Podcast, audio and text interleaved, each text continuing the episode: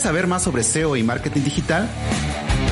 Estás en el lugar correcto. Bienvenido al espacio donde compartir es crecer. Esto es Top SEO. Hola, bienvenidos, bienvenidas a esta edición de Top SEO. Ya estamos en la número 42. En esta ocasión tenemos como invitada a Paula Álvarez. Paula es una consultora SEO de origen argentino y platicamos con ella sobre muchísimas cosas. Desde cómo ha afectado la pandemia del COVID a la industria SEO, el papel de las mujeres en el SEO latinoamericano, también te invito a que nos ayudes a llegar a más gente interesada en este apasionante mundo del posicionamiento en motores de búsqueda. Puedes seguirnos en nuestro canal de YouTube, en Twitter nos encuentras como arroba topseomx, mi nombre es Miguel Rodríguez y vamos a la entrevista con Paula. Hola Paula, bienvenida, ¿cómo estás? ¿Qué tal, Miguel? ¿Cómo va? Buenos días. Buenas tardes, acá, ya buenas tardes. Eh, acá también ya son tardes.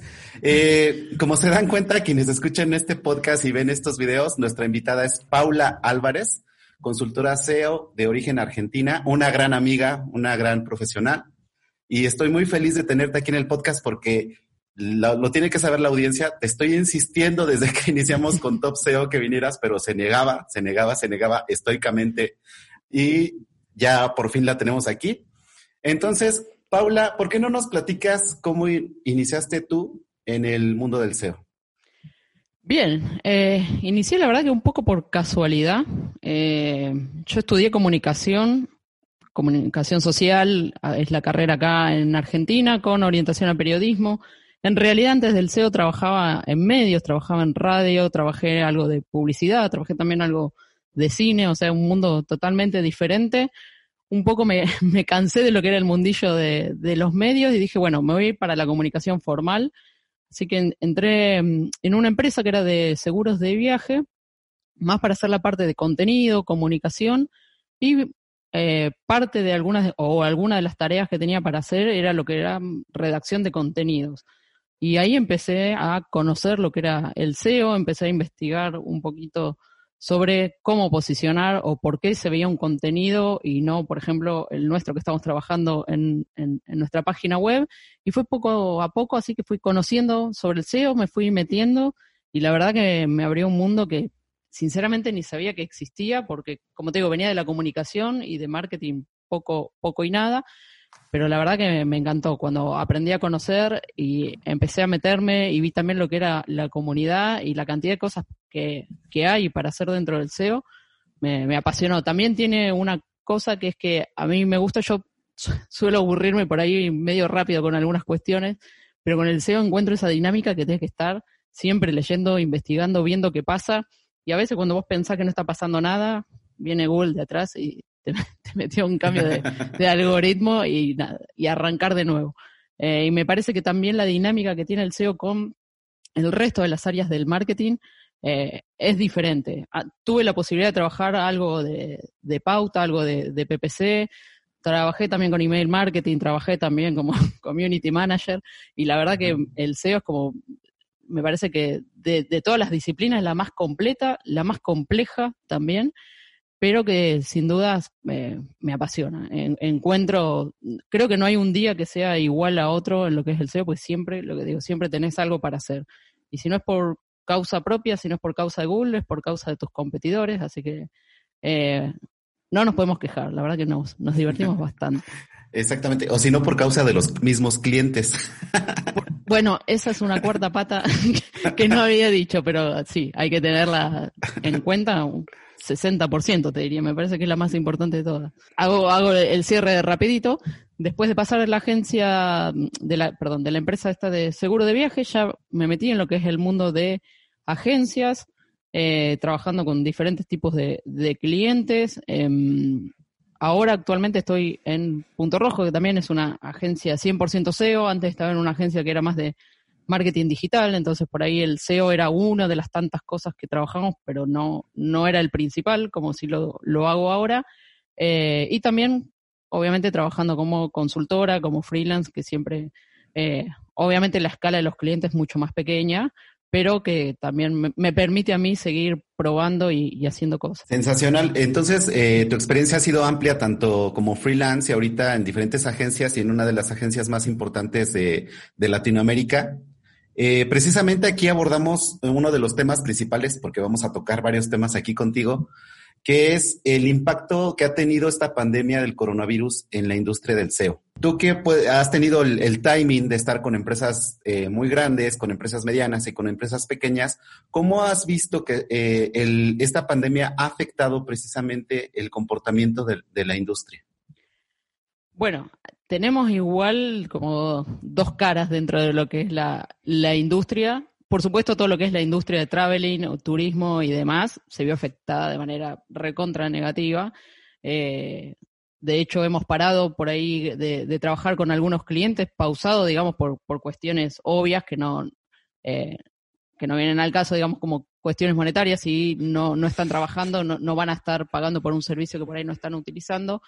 Pero en la otra cara tenemos otra gran cantidad de industrias que se fortalecieron o por lo menos tuvieron el empujón para empezar a darle más, em, más pelota, como decimos nosotros, a lo que es el SEO, sobre todo lo que tiene que ver con em, los e-commerce, por ejemplo, acá en Argentina los supermercados, las primeras semanas los supermercados estaban, eh, supermercados online, digo, estaban saturados, la verdad que no daban abasto y fueron como de los grandes ganadores que tuvo eh, el COVID.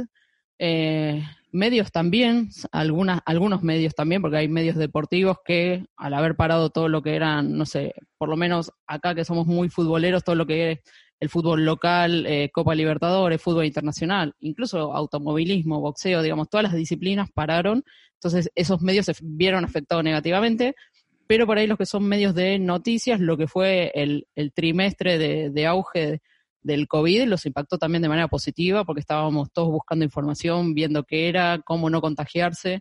Eh, entonces están las dos caras, como digo, hay algunas industrias que se beneficiaron muchísimo, también fueron empujadas a hacer un cambio hacia lo digital, por lo menos acá en Argentina nos dimos cuenta que todo lo que son e-commerce estábamos eh, flojos en lo que es mm, todo el proceso de compra o tratar de soportar determinado volumen de público, eh, lo que eran las plataformas, bastante, eh, no quiero, no, no, sé si es obsoleta la, la palabra, pero bastante floja. todo lo que era la, el proceso de compra para nosotros los usuarios era muy malo. Yo he cancelado productos, productos que nunca me llegaron. Eh, entonces, desde ese lado hubo también un empujón para la industria para tratar de mejorar lo que es este todo el proceso digital. Así que estamos, tenemos esas dos, los ganadores y los perdedores eh, en todo el marketing digital. Em, si tengo que decir cómo nos fue a nosotros, creo que fue positivo porque eh, muchas empresas se dieron cuenta también la importancia que tenía el orgánico al tener que reducir costos, por supuesto que el PPC o, SEM, si le, queremos decir, eh, fue algo que trataron de ahorrar. Entonces, desde ese lado, obviamente el orgánico creció porque estaban pautando menos, pero también recibimos eh, otro tipo de, no sé si de apoyo, otro tipo de confianza de parte de los clientes, de decir, bueno, no, no podemos seguir presupuestando o pautando tanto como antes, tenemos que rever la situación y tenemos que reinvertir o por lo menos tratar de economizar esa inversión. Y creo que se dieron cuenta que el orgánico o el SEO en este caso eh, fue la, gran inversión o por lo menos la, sí, la, inversión o el área donde tienen que, invertir esos recursos.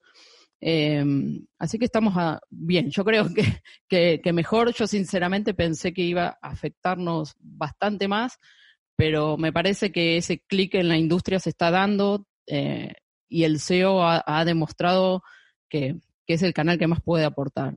Y ya sabemos, bueno, no me voy a meter con números y todo eso, eh, hablando de, de ROI y demás, eh, pero me parece que para mí fue positivo. Eh, no quiero decir que el coronavirus fue positivo, pero digo, para la industria, tener algo que te sacuda de esa manera y que te tenga que hacer cambiar la manera en que vos creías que estabas manejando y que lo hacías bien, nada, fue, fue positivo. Yo lo veo positivo, quitando de lado, por supuesto, no, no voy a hablar salud ni, ni, todo ese tema, hablo netamente de, de, la industria.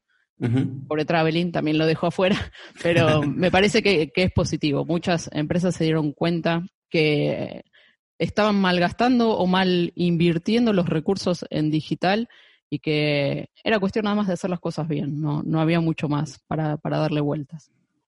Estoy totalmente de acuerdo contigo porque eh, nosotros tenemos eh, también aquí en México varios casos como el que platicas, en donde la, las empresas o las marcas que ya venían trabajándose o bien desde hace un tiempo, digamos, tres, dos, tres años, eh, capitalizaron exactamente todo ese buen posicionamiento que tenían y vimos una subida de, de, ingresos y de ventas brutal, ¿no? O sea, nosotros vimos casos de donde de un mes a otro subiste más del 500, 600, 700% en las ventas.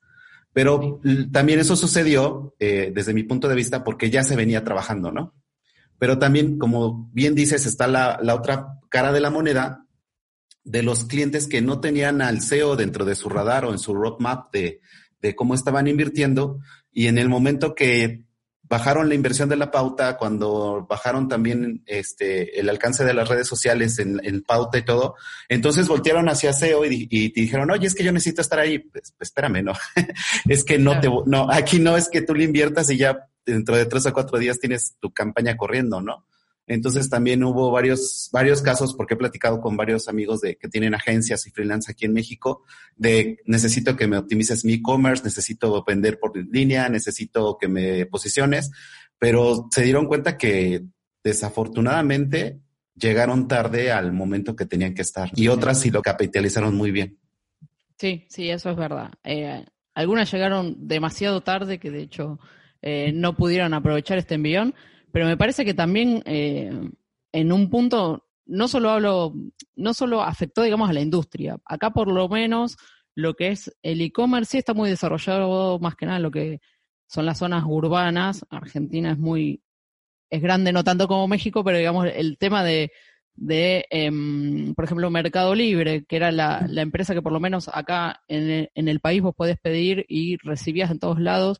Hubo un montón de empresas que no tenían esa especie de ese servicio, digamos, de poder ampliar hacia otras regiones, otras provincias. Entonces, desde ese lado, y también nosotros como consumidores, ¿no? De empezar a buscar otras cosas que tal vez estábamos acostumbrados a, salir, vamos a comprar y ya está. Y hubo una etapa, por lo menos la primera etapa de, del COVID acá fue bastante, el encierro bastante eh, grande. Y industrias o locales que por ahí no tenían en, el mapa mental lo que era el digital, tuvieron que salir y hacerlo porque no les quedaba otra. Entonces nosotros también como consumidores nos aprovechamos, entre comillas, de, de esa situación porque eh, no deja de ser algo más cómodo y más práctico. Obviamente no todos tienen las mismas posibilidades, pero a grandes rasgos me parece que también como consumidores nos cambió. Yo ahora hay un montón de cosas que ya directamente las compro por el teléfono, ni siquiera prendo la compra, la compro por el teléfono, porque ahora tengo la posibilidad y tal vez pre-COVID no, no existía, y lo estoy hablando en cuestiones simples como eh, verdulería, carnicería, comprar frutas, eh, cereales, digamos. Estoy hablando ya de, de, de, de negocios más eh, micro, no, no de grandes e-commerce como puede ser un, un supermercado, sino que pequeños locales han aprendido a convivir también con el digital y hacerse en un mundo que no, no sabían que lo, que lo tenían. Entonces me parece que también desde ese lado, como consumidores, ya nos reeducó de otra manera. Eh, más allá del COVID, yo creo que vamos a seguir por este camino. A todos lo que nos facilita la, la Internet, eh, la vida, vamos a seguir por, por ese lado. Yo creo que, por más que tenga la, la, posibilidad de ir a comprar, no lo hago. Lo hago por el teléfono. Eh, entonces, afectó no solo al e-commerce, sino que a nosotros como consumidores, como usuarios, nos ha cambiado la manera de, de relacionarnos con los pequeños y, y, medianos comercios que por ahí antes, como te decía, ni se habían planteado la opción de tener una, una tienda online. Uh -huh. O la, una presencia correcta en, en medios digitales. Eh, tienes razón porque de verdad, eh, lo que tú dices, ¿no? O sea, realmente antes no considerabas comprar fruta por internet o no considerabas comprar carne, algo que estábamos muy acostumbrados aquí en Latinoamérica de que sales y vas a la carnicería del barrio, en la frutería del barrio, etcétera, etcétera. Pero con esto nos dimos cuenta de que realmente ya no, ya existían esas comodidades, pero no las teníamos tan, tan acostumbrados a hacerlas, no estábamos tan acostumbrados a hacerlo. Entonces también eso, eso es como una, un cambio ya también del comportamiento de nosotros y tanto del mercado. Pero sí, sí es muy importante todo esto. O sea, desafortunadamente tuvo que pasar algo tan grave como la pandemia para que muchas de las empresas y muchos de los pequeños comercios voltearan y vieran la importancia que tiene SEO dentro del ecosistema de Internet. Sí, totalmente. Sí, totalmente de acuerdo. Eh, ahora no sé cómo va a seguir esto, pero eh, sí, por eso te decía, creo que fue una gran oportunidad para todos, sobre todo, obviamente, lo que estamos dentro de lo que es la, industria del marketing digital. Em, no tengo mucho más para, para, decir porque no sé, no sé cómo va a seguir. Me encantaría poder saber cómo va a seguir.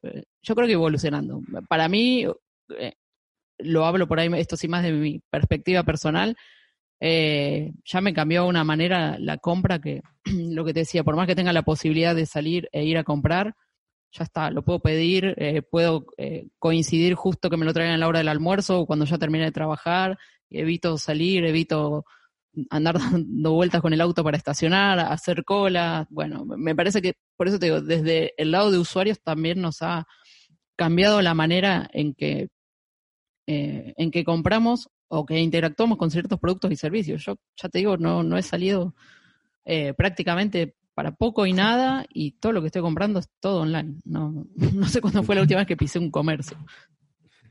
Y en cuestiones de cargas de trabajo, o sea, ¿cómo tú sientes que va la industria SEO en este momento? O sea, ¿estamos trabajando más? ¿Estamos trabajando eh, más tiempo? ¿Estamos trabajando menos?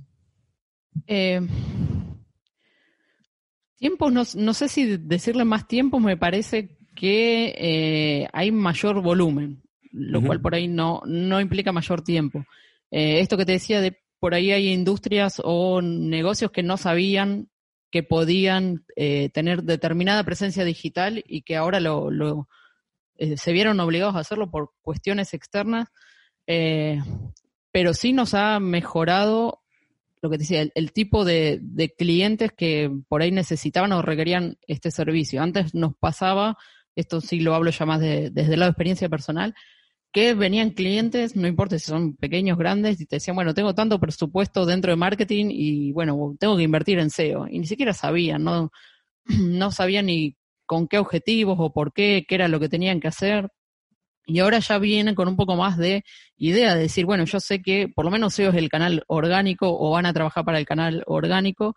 Eh, y también ya te planta vos desde otra manera, porque si, no es lo mismo trabajar con un cliente que no sabe absolutamente nada y que tiene un presupuesto y te dice, bueno, tengo que invertir o tengo tanto para marketing este año, a uno que ya entiende por lo menos de qué está hablando, entiende qué beneficios les puede traer y evitas una especie de etapa educativa. Al comienzo hay un montón de charlas con mis clientes, explicarle por qué el SEO, qué SEO, eh, capacitaciones para los equipos, no solo de redacción, sino también de este de IT o de desarrollo. Y ahora ya tenemos clientes que están con un poco, con la idea un poco más concreta de qué es lo que quieren del servicio. Entonces, desde ese lado tenés como casi que más o más allanado el camino eh, en un punto porque ya vienen con la idea de decir, bueno, vamos a trabajar SEO, sabemos que tenemos que trabajar SEO, nos tienen que guiar hacia dónde, pero ya sabemos que tenemos que contar con ciertos recursos de, de IT o de desarrollo que tal vez antes había que pelearlo.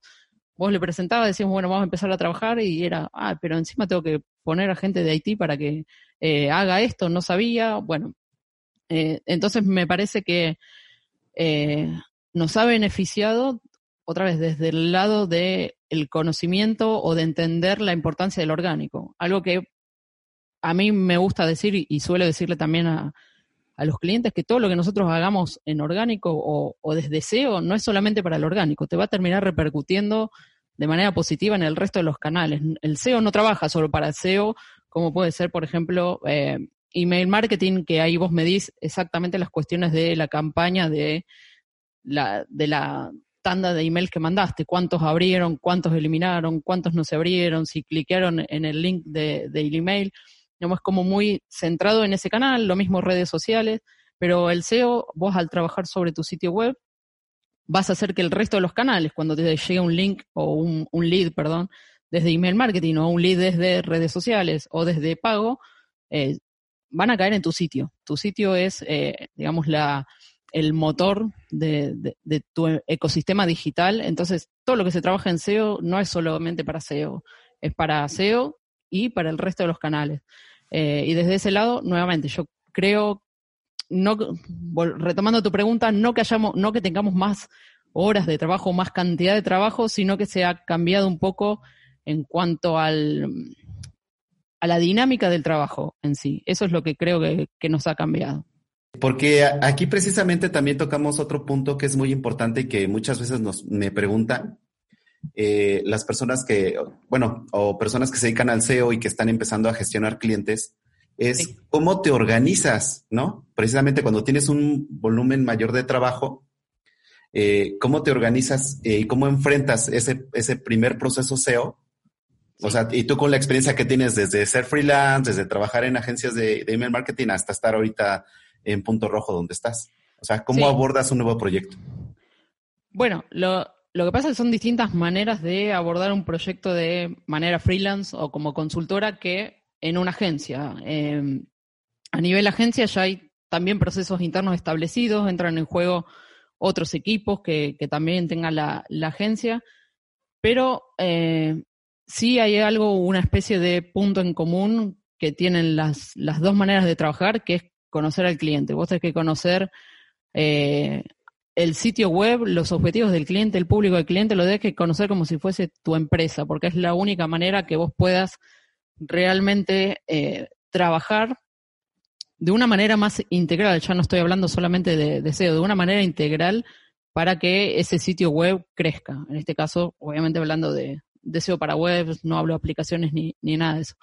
Eh, en ese punto sí creo que las dos son iguales, tratar de entender lo mayor que se pueda del cliente, de cuáles son sus necesidades, cuáles son sus recursos también. No es lo mismo si el cliente viene y te dice, bueno, tengo cinco horas de IT por mes, entonces vos ahí tenés que ver, decir, bueno, dentro de estas cinco horas, qué acciones o qué tareas puede realizar, cuánto les va a llevar, eh, a que te den la libertad de, trabajar de manera este, casi eh, codo a codo con lo que es el equipo de Haití.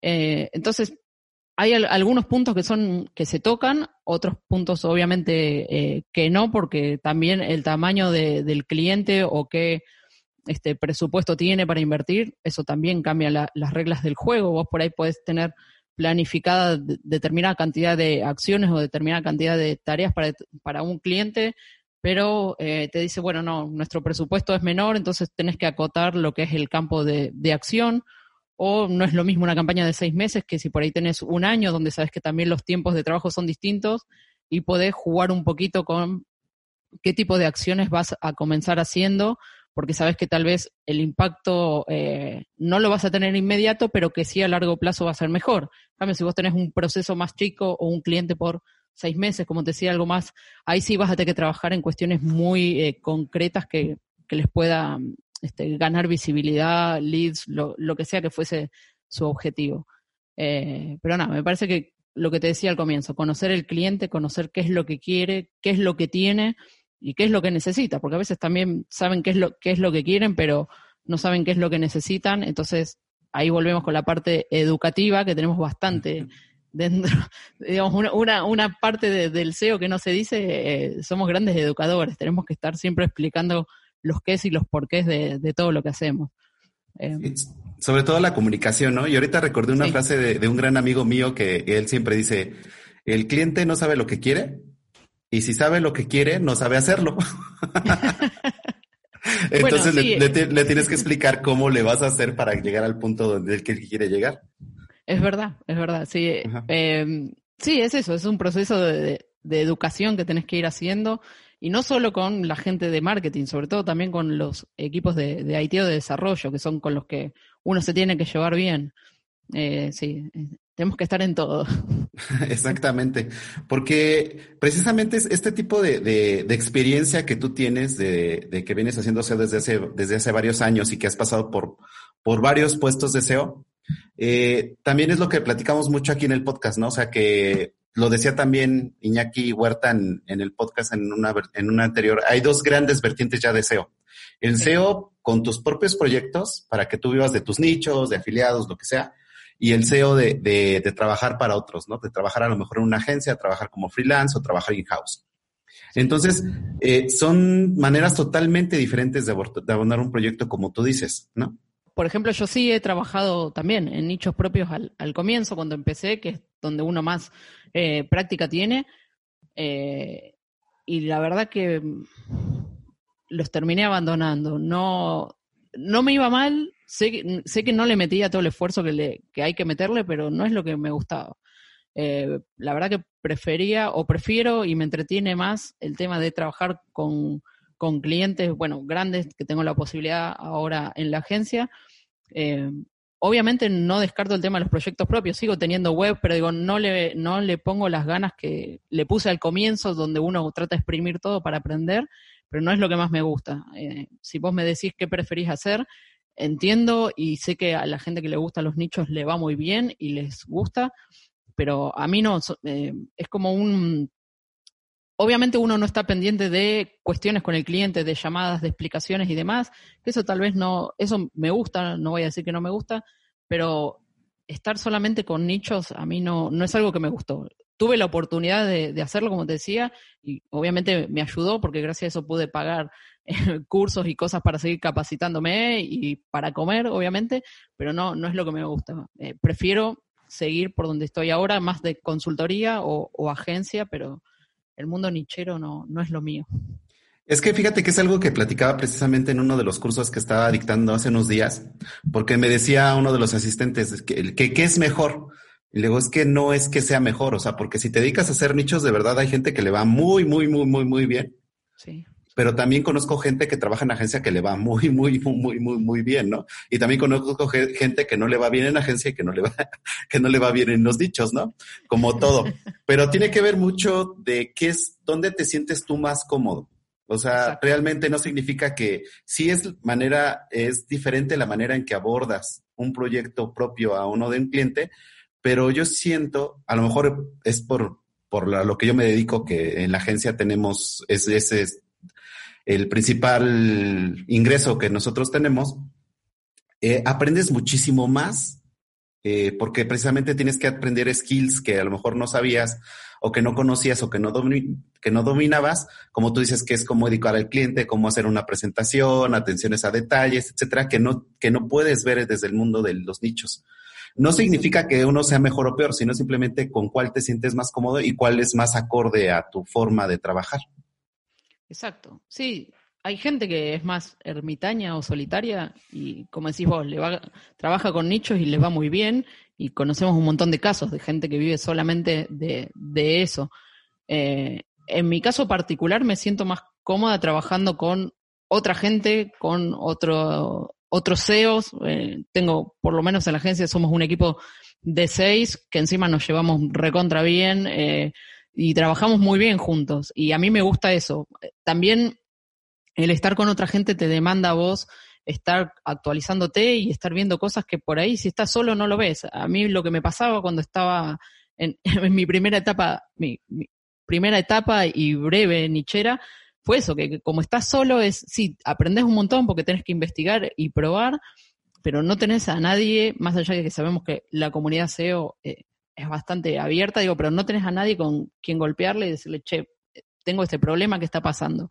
Y la posibilidad de agencia de trabajar con otra gente a mí me da eso que trabajando de manera solitaria no lo tenía, de poder consultar, de poder ver, y por ahí alguien que te tire una idea, que te diga, fíjate que en lugar de hacerlo así, lo puedes probar así, porque también uno lo que tiene cuando, eh, o por lo menos hablo por mí, ¿eh? cuando trabajaba con nicho que te sale esa fórmula y la repetís en, en un par más de, de tipos de nichos porque sabes qué es lo que te funcionó y lo que anduvo y si no ajustarás alguna cosita, pero ya está. Eh, nada, reitero, a mí me gusta más el tema de, de, la agencia o mismo la consultoría porque te da otra dinámica, te da otra visión y también compartís con gente que yo sé que me pongo a hablar con ellos, hablamos a la mañana y estamos hablando de cosas de SEO, algo que, sola no lo puedo hacer. Eh, sí, así que va, va por gusto, sí. Exactamente, porque también aquí hay otro tema que quiero platicar contigo porque tú eres una de las mujeres exponentes y que has tenido ahorita más exposición últimamente cuando te decidiste. eh, de, ¿Cómo, sos, Miguel? bueno, para la audiencia, para que entienda de qué estamos hablando, este, Paula y yo nos conocimos en el COD Perú del año pasado y desde entonces este, coincidimos, estuvimos platicando y seguimos platicando por, grupo de WhatsApp, etcétera. Entonces ya hay una relación de amistad. Fuiste una de las primeras personas que yo quería entrevistar en el podcast y ella me decía, no, no, no, no, pero ya. Entonces, aquí estás, pero también eh, retomando lo que platicábamos también en, Perú en, aquel entonces, eh, la importancia de las mujeres en SEO y en el SEO de Latinoamérica. O sea que de verdad hay muchísimas mujeres que están haciendo un trabajo muy notable, pero por X o Y circunstancia tal vez no son tan visibles. Sí. Eh, bueno, retomando lo, que veníamos hablando, eh, particularmente tenía esta especie de, dualidad con respecto a, sí veo lo que es la, industria SEO, siempre veo que las preguntas se las hacen a SEOs hombres, son los que más se suelen arrobar, eh, en eventos se está equiparando un poco, pero me pasaba lo que te decía al comienzo, soy una persona que eh, me gusta más estar en las sombras, no, no me gusta el, exponerme o el autobombo y decir, eh, hoy hablo acá, mañana allá, entiendo que hay que difundirlo, digo, separar las cosas. Em, como que no, no tengo ese perfil tan eh, extrovertido de, querer estar siempre arriba, como, nada, tiene que ver con una cuestión de, de personalidad, ojalá yo pudiese ser como Aleida y no tener problema con nada y hablar de absolutamente todo y con todos pero nada, soy como más vergonzosa este, desde ese lado. Por eso también te decía que no, porque digo, ¿qué tengo que hablar yo al lado, lo, lo que hablábamos hoy? ¿Qué tengo que decir yo al lado de la gente que vos estás entrevistando? Nada. O sea, son como gente que uno lee, sigue y con la cual aprendió y, sigue aprendiendo. Entonces, consideraba que por ahí lo que uno tenía para decir no era tan relevante. Ahora, dicho esto, me pongo del otro lado. Si yo me estoy quejando, entre comillas, de que no hay visibilidad de mujeres, de que no hay chicas que hablan de SEO o eh, mujeres en, en eventos o que quieran hablar o dar cursos o lo que sea, tampoco estoy haciendo nada. Entonces, es, era un poco ir eh, o tratar de ser un poco más coherente con lo que estoy diciendo. Decir, bueno, quiero que haya, pero después te invitan y vos decís que no. Y bueno, no, entonces no, claramente no estaba haciendo las cosas bien fue ir también un proceso un poco a poco, tratar de romper yo con esa visión o imagen que, tengo de mí misma, decir, no tengo que estar arriba en un escenario, pero bueno, tratar de, de, convivir con ese lado también, que uno no lo busca, pero si uno está reclamando, hay que hacer algo. O sea, no, no me, me di cuenta que no servía quejarme por Twitter y decir, che, no están invitando a gente, si después cuando te invitan vos decís que no. Obviamente no, no era coherente. Así que fue trabajar un poco ese lado, decir, bueno, tengo que tratar de hablar más en público, si bien doy cursos y clases y demás, es distinto, es distinto enfrentarte con una audiencia o con gente que realmente sabe de lo que vos vas a hablar y, que te puede preguntar y, perder el miedo a que nadie te va a preguntar nada, nada, eh, no, sé, no es física cuántica, no te van a preguntar algo que no sepas, pero bueno, era tratar de, de romper, como te decía, ese miedo de que si te preguntan algo, te dicen algo, va, claramente puedes decir, no sé, uno no, no, no puede por qué, por qué saber todas las áreas de, del SEO. Entonces fue eso, fue empezar a, animarme, eh, em, empezar a, tratar de hablar en público. Eh, y nada, y ahora ya lo estoy empezando a disfrutar un poco más. Las primeras veces las pasaba, las pasaba medio mal, pero porque mi cabeza pensaba, ¿qué hago yo acá? Eh, pero nada, me parece que hay un montón de mujeres, como vos decís, que, que están en, en la misma situación, me parece que parte de esta charla también es tratar de decirles que se animen a asomar la, cabeza, no pasa nada, se puede decir que no se sabe, pero tenemos que salir y, mostrarnos. Em, no siempre va a venir alguien de afuera a decirte qué bien que estás haciendo lo tuyo, eh, estaría bueno que lo hagas, es, es, necesario mostrarse, es necesario activar, hacer algo. Hay grupos, está el de Mujeres en SEO, está el Women in Tech SEO, hay lugares donde uno se puede juntar y charlar con otras mujeres, por más que tal vez tu objetivo final no sea hablar en una conferencia, pero sí hacerlo visible, saber que, estamos ahí. Eh, y nada, me, parece que es importante desde ese lado eh, tratar de romper ese, ese cascarón, eh, sacarse un poco la, vergüenza y, empezar a, mostrarse. Exactamente, porque ese es un punto que desde que platicábamos en Perú, desde tenemos que hacer algo, tenemos que salir.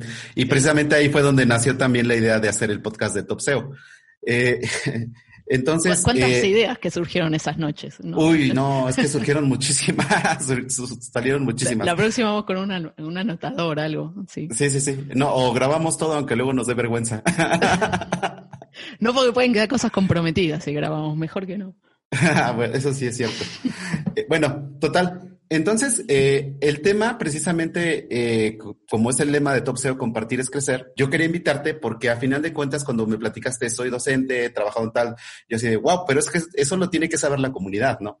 Y eso también es, es parte del crecimiento también de uno, porque también cuando empiezas a platicar, como tú dices, no necesariamente que te inviten a un evento, sino el asistir al evento y que platiques con los ponentes, que platiques con los asistentes, porque eh, también ahí en, en, los eventos, pues puedes tener al lado a un montón de personas que saben muchísimo y de verdad se pone súper interesante las pláticas, se pone eh, muy bien, se pueden hacer, como acabamos de decir, salen ideas, salen negocios, salen proyectos, etcétera. Entonces también es parte de, animar a la comunidad que empiece a, a platicar, ¿no? Sí, sí, eh, es eso, me parece que es un poco perder la, la vergüenza o, lo que se suele llamar como el síndrome del impostor, donde al final uno, se termina boicoteando más de lo que, de lo, se castiga más de lo que merece y nada, es, es cuestión de animarse. Por supuesto que no es fácil, si nunca hablaste, nunca hiciste nada, no es fácil salir y, y empezar a hablar con, este, en un evento o más, no sé, en una reunión, a veces eh, cuesta hasta, si uno recién está comenzando, yo las primeras presentaciones que tenía con clientes también las padecía, no me gustaban, y después uno ya se acostumbra y ahora, eh, lo que te decía al comienzo, hasta disfruto hablar con, con clientes y de hecho es una de, las partes que me gustan, pero las primeras presentaciones que tenía que hacer, yo creo que si eso se grababa y, lo veo ahora, me, quisiera matar porque nada, lo padecía, aparte soy una persona que enseguida se pone colorada y y, me daba cuenta que, nada, que reaccionaba de esa manera porque uno era más el, el, castigo propio de decir voy a decir algo mal y después al final salía todo bien. Por eso es aprender o, tratar de sacarse esa, ese síndrome del impostor, como te decía, donde uno se, se castiga más de lo, de lo debido. Eh, y después es animarse, es hablar. Yo, eh, por lo menos en redes sociales, estoy redes sociales y es Twitter, nada más. Estoy bastante activa siempre trato de, contestar, por ahí me, escriben más por privado, no sé si también si es por una cuestión de, vergüenza o demás, yo respondo eh, y me parece que es por ahí el, canal de ingreso. Después, una vez que, como decís vos, empezás a hablar con otra gente y a relacionarte, y sobre todo esto de asistir a eventos, obviamente ahora no, no se puede, pero si tenés la oportunidad de ir, no sé, como fue el CEO Day en Perú, y, y ponerte a hablar romper esa barrera. Yo también el, primer día, al principio estaba, digo, bueno, estaba sola, digo, ¿qué hago yo acá? ¿Con, quién hablo? Y nada, eh, me, acerqué a ustedes, nos pusimos a hablar, eh, chicos de, Colombia, eh, Venezuela, y la verdad que la terminamos pasando bomba, después fuimos a comer todos juntos, y es, como decimos, es tratar de generar esa relación, porque las cosas solas por sí no, no van a pasar, hay que forzar un poquito que pasen. así que si hay más mujeres por ahí que, que escuchen este podcast, que, que escriban, que traten de, sumarse, como decía, hay grupos en español y en inglés de SEO, no necesariamente hay por qué saber inglés, eh, pero hablamos ahí, discutimos cosas, eh, hablamos de herramientas, de eventos, bueno, un poco también como el otro canal de, Slack que tenemos de, de la TAM, hay espacios, hay espacios, pero hay que buscarlos, por, por lo que decía, las cosas, si querés que pasen, hay que, hay que hacerlas, no, no van a pasar porque te quedes sentado mirando el monitor. Exactamente. Y por ejemplo, tú desde la perspectiva que tienes en, Argentina y en eh, cómo ves el futuro del SEO para Latinoamérica. Eh, lo veo creciendo, lo veo creciendo y bastante.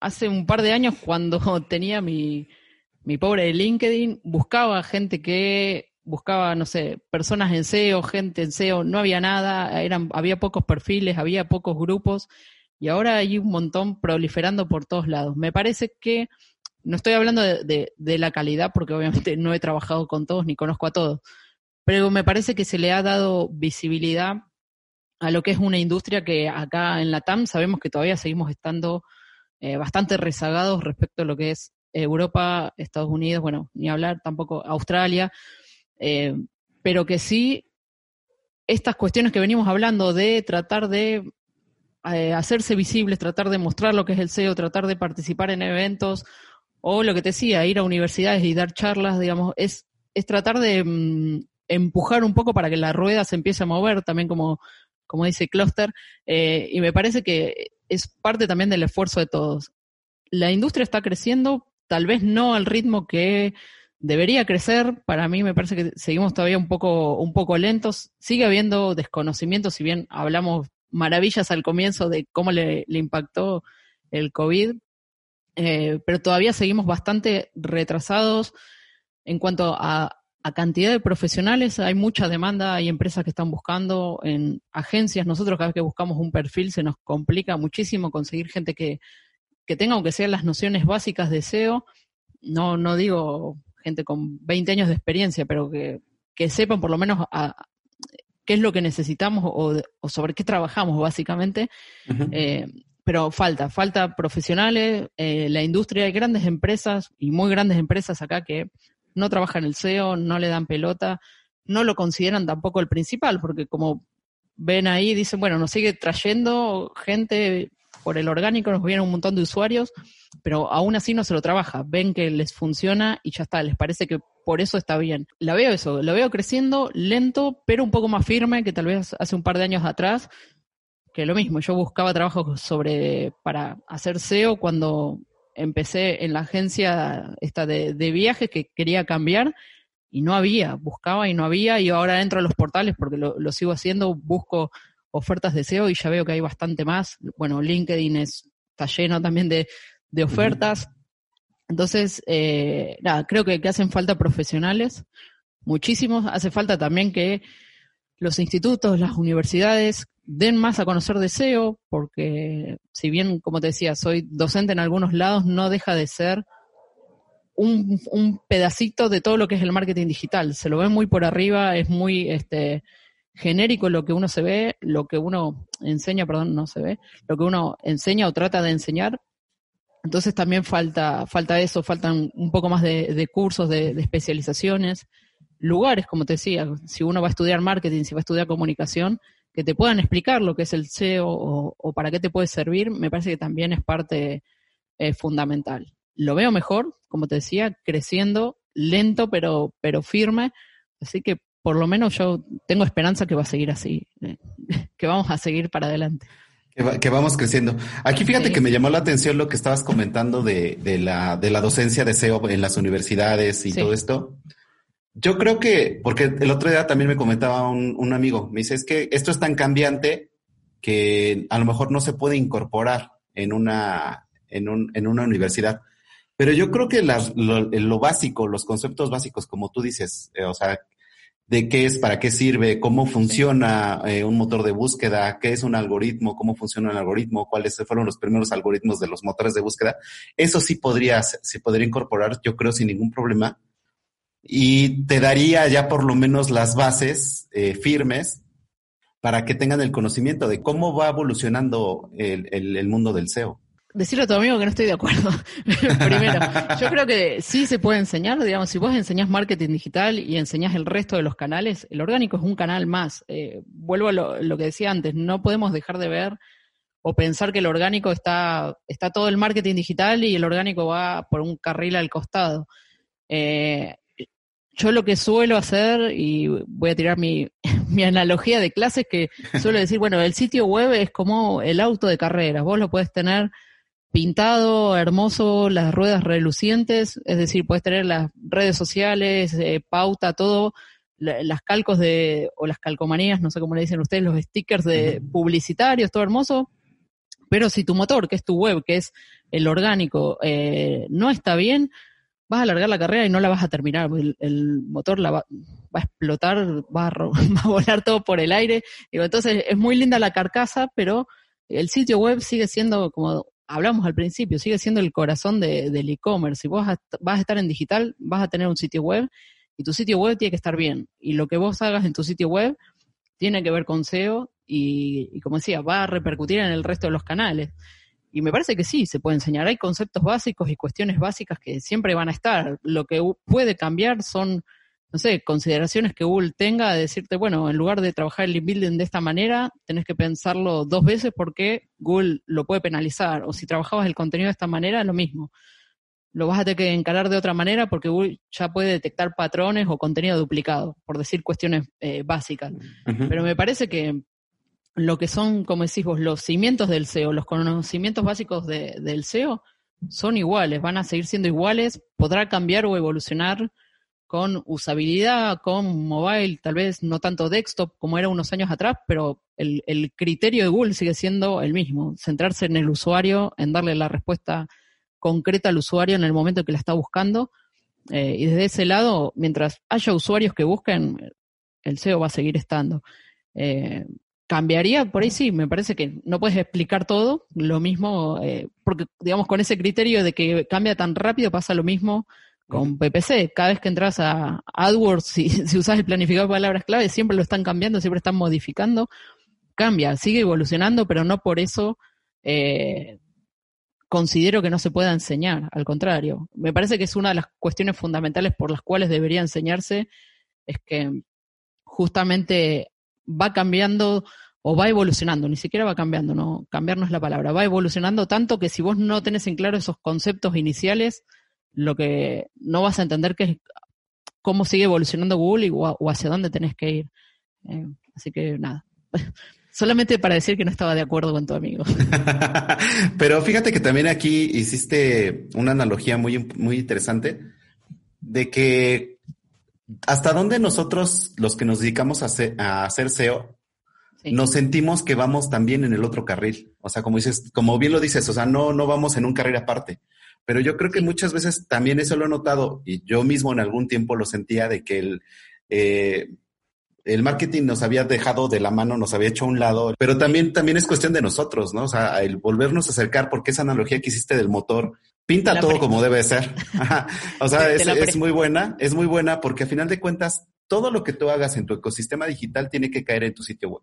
Y si tu sitio web no está bien optimizado, no está preparado, pues no va a servir absolutamente de nada, ¿no? Sí, sí, me parece que esa exclusión la, hicimos nosotros mismos. Yo creo que desde que comencé también tenemos las típicas peleas o las típicas cargadas con SEO versus SEM, SEO versus email marketing, SEO versus IT, digamos, siempre, siempre como que tenemos un, un enemigo. Entonces, parte de, de esos chistes internos también eh, entender lo que lo que hicieron es que nosotros mismos tengamos esa visión del SEO de que somos algo raro o, los que van por el camino, por la colectora en lugar de por la autopista, y me parece que tenemos que cambiar un poco ese chip. Si bien los chistes, por supuesto, van a seguir estando y, yo soy parte de, quienes lo hacen, eh, siempre nos pasó eso, pero porque también desde el otro lado tiene que ver con lo que hablábamos antes, ese desconocimiento de lo que es el SEO o de lo que el orgánico puede aportar, hacía que nos sigan viendo como el equipo externo o como la parte externa. ¿Por qué? Porque vos tenés que ir a lidiar, entre comillas, con el equipo de IT, con el equipo de desarrollo, tenés que lidiar también con la gente de marketing para explicarle los qué y los porqués. Si tienen, digamos, si estás trabajando producto, trabajar también con la gente de UX. Entonces termina siendo, eh, el SEO ya no es SEO, es recontra multidisciplinario. Eh, entonces somos un poco el nexo entre todos esos canales y entre todos esos aspectos que, que estaba nombrando recién me parece que en lugar de mostrarnos como los que van por el carril paralelo, tendríamos que mostrarnos tipo la mano, nosotros somos esto y, estamos conjugando al resto de los canales. Eh, creo que también por eso digo que partió de una visión errónea nuestra, digo, como, como gente que está dentro del SEO, de pensarnos que somos los, los outsiders o los que vamos por, por el costado, pero en realidad es eso, es entender y reinterpretar que si el sitio web es lo principal, vamos a, terminar conjugando los visitantes que caigan de cualquiera del resto de los canales. Y cambiar ese chip y también hacérselo entender a los, a los clientes de esa manera me parece que es la parte más, o una de las partes más importantes para que entiendan el porqué del SEO. Esto que te decía, tenemos como una, una cuestión educativa de contarle a los clientes todos los qué es y para qué es. Eh, entonces, si nosotros tenemos en claro eso y, y, claro en el buen sentido, ¿no? Y saber que tenemos que trabajar bien con IT, saber que tenemos que trabajar bien con UX, saber que tenemos que trabajar bien con si hay gente que está pautando, si tienen también campañas de, de SEM, de pago, eh, saber que también tenemos que relacionarnos con ellos y decirles, che, no sé, estás pautando para todas estas keywords que ya estás posicionando bien, deja de pautar porque te conviene reinvertirlo, eh, no sé, en otras palabras.